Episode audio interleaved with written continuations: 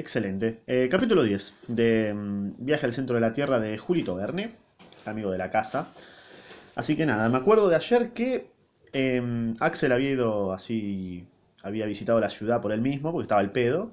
Y bueno, dijo, bueno, estoy acá ya en Islandia, vamos a recorrer un poco. Así que eh, ya habían llegado a Islandia, habían dejado la casita para Grauben y, y Martita para que la cuiden. Así que bueno, vamos a ver qué nos depara este capítulo 10. ¿Ok? Te doy la bienvenida a este ámbito podcastero del ojete y prepárate para escuchar el capítulo 10. ¿eh?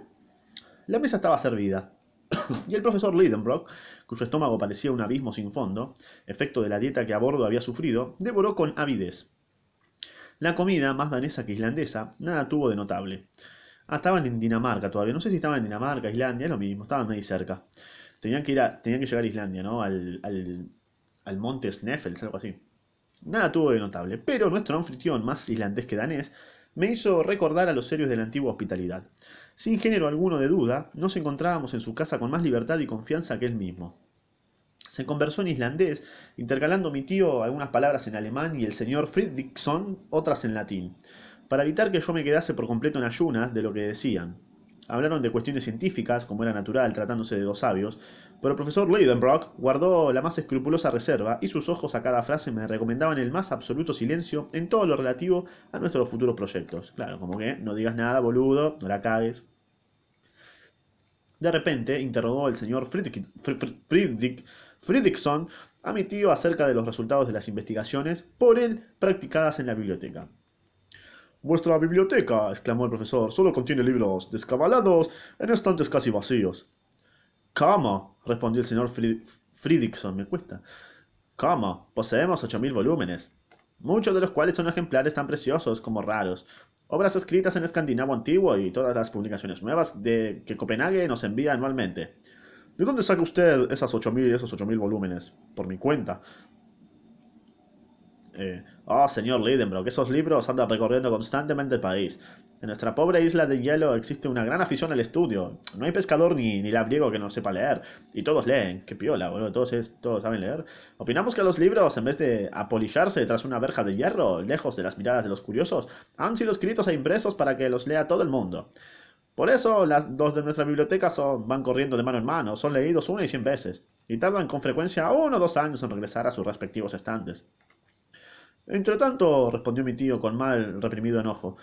Mientras, entre tanto, los extranjeros, ¿viste? ¿Y qué le, qué le hemos de hacer, ¿viste? Los extranjeros poseen sus bibliotecas en sus respectivos países y, sobre todo, es preciso, en primer término, que nuestros compatriotas se instruyan. Se lo repito a usted, los islandeses tienen el amor al estudio inoculado en la sangre. Qué piola. En 1816 fundamos una sociedad literaria que funciona admirablemente, siendo muchos los sabios extranjeros que se, que se honran con pertenecer a ella. Eh, esta sociedad publica otras destinadas a educar a nuestros compatriotas y presta verdaderos servicios al país. Si quiere ser usted uno de nuestros miembros correspondientes, nos hará un gran honor, señor Lidenbrock. Mi tío, que pertenecía ya a un centenar de corporaciones científicas, aceptó el ofrecimiento con tales muestras de agrado que el señor Friedrichson se sintió conmovido. Ahora, dijo este último, tenga usted la bondad de indicarme qué libros esperaba encontrar en nuestra biblioteca y tal vez me sea posible darle acerca de ellos algunas referencias. Miré a mi tío, y vi que vacilaba en responder. Como que vio que tramaba algo, ¿no? Esto atañía directamente a sus proyectos. Sin embargo, después de reflexionar un instante, se decidió hablar por fin.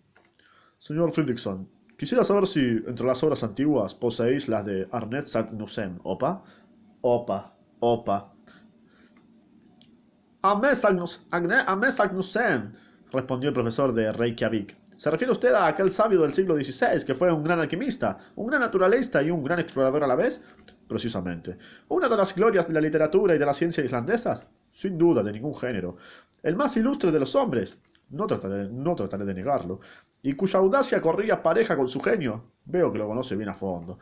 Mi tío no cabía en sí de, júbilo al oír hablar de su héroe de un modo tan encomiástico y devoraba con los ojos al señor Fredrickson. Bueno, devoraba con los ojos. ¿Y qué ha sido de sus obras? le preguntó por fin impaciente. Ah, sus obras no las tenemos. Bueno, ¿por qué no te haces la concha de tu madre? Me decís que lo conocés y no tenés las obras. Vos me estás cargando. Vos me estás cargando a mí, ¿no? No, para, para, para, para, para. Vos me estás cargando a mí. Es un boludo. ¿Cómo? ¿No están en Islandia? Ni en Islandia ni en ningún otro sitio. ¿Por qué? Porque Ernest Agnussen fue perseguido como hereje y quemado en 1573, ¿viste? Sus obras en Copenhague por la mano del verdugo. Bravo, magnífico, exclamó mi tío, con gran escándalo del profesor de ciencias naturales. ¿Qué dice usted? murmuró este último. Sí, todo se explica, todo se aclara, todo se concatena. Ahora me explico por qué Saknussemm, al verse inscrito en el índice y obligado a ocultar los descubrimientos de su genio, decidió sepultar su secreto en, una, en un incomprensible criptograma. ¿Qué secreto? preguntó vivamente el señor Fridriksson. Un secreto que... cuyo balbuceó mi tío. ¿Pero es que posee usted algún documento especial? replicó el profesor islandés. No, no, no. Es una mera suposición, ¿viste? Bien, dijo el señor Fridriksson, que tuvo la bondad de no insistir al ver la turbación de su interlocutor. Para mí sabe, se dio cuenta, no es tan boludo Fridriksson, o sea, no puede ser tan pelotudo, ¿no? Más o menos te das cuenta que el chabón estaba tramando algo. Espero que no se ausente, espero que no se ausentara usted de la isla sin haber estudiado sus riquezas mineralógicas. Naturalmente, respondió mi tío, pero llego tarde. Eh, otros sabios han pasado por aquí antes que yo.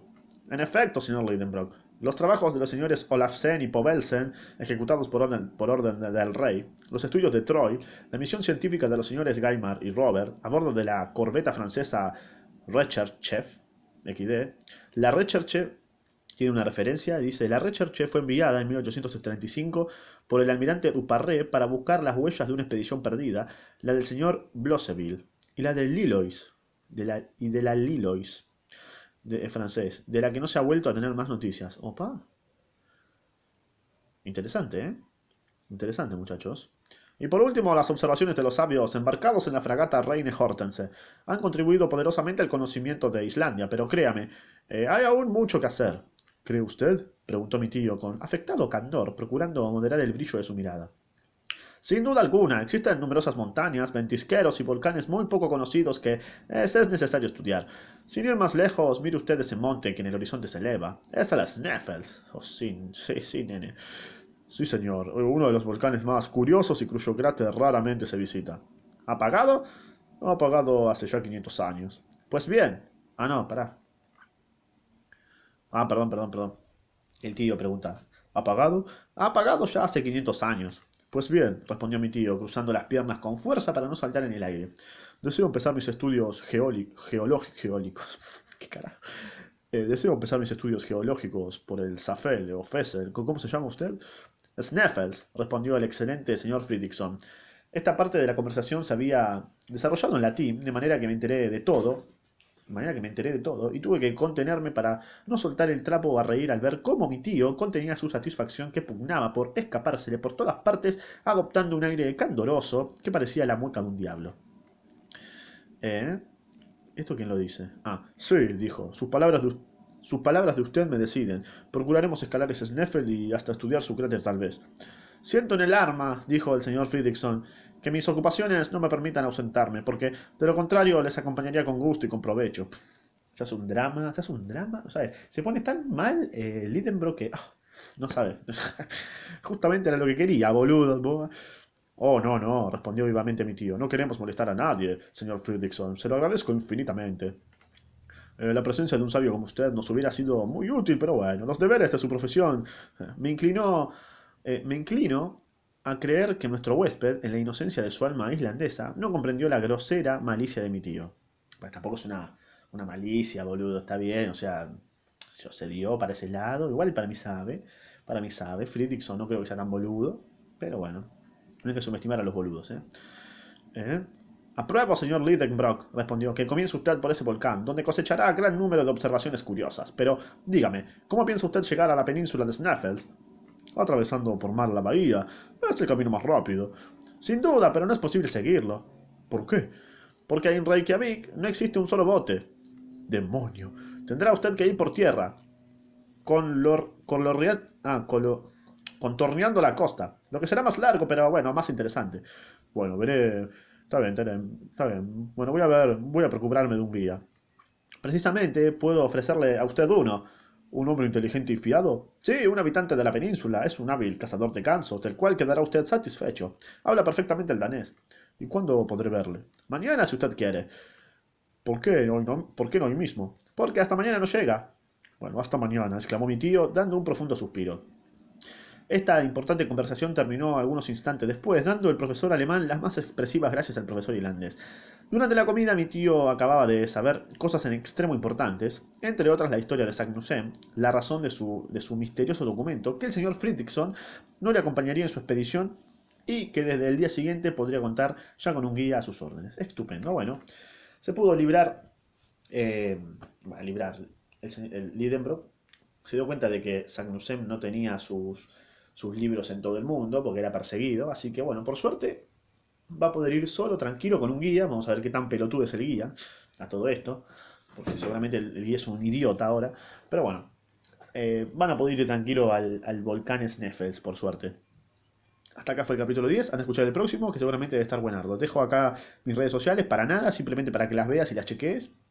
Y nada más. Nos vemos en el próximo capítulo.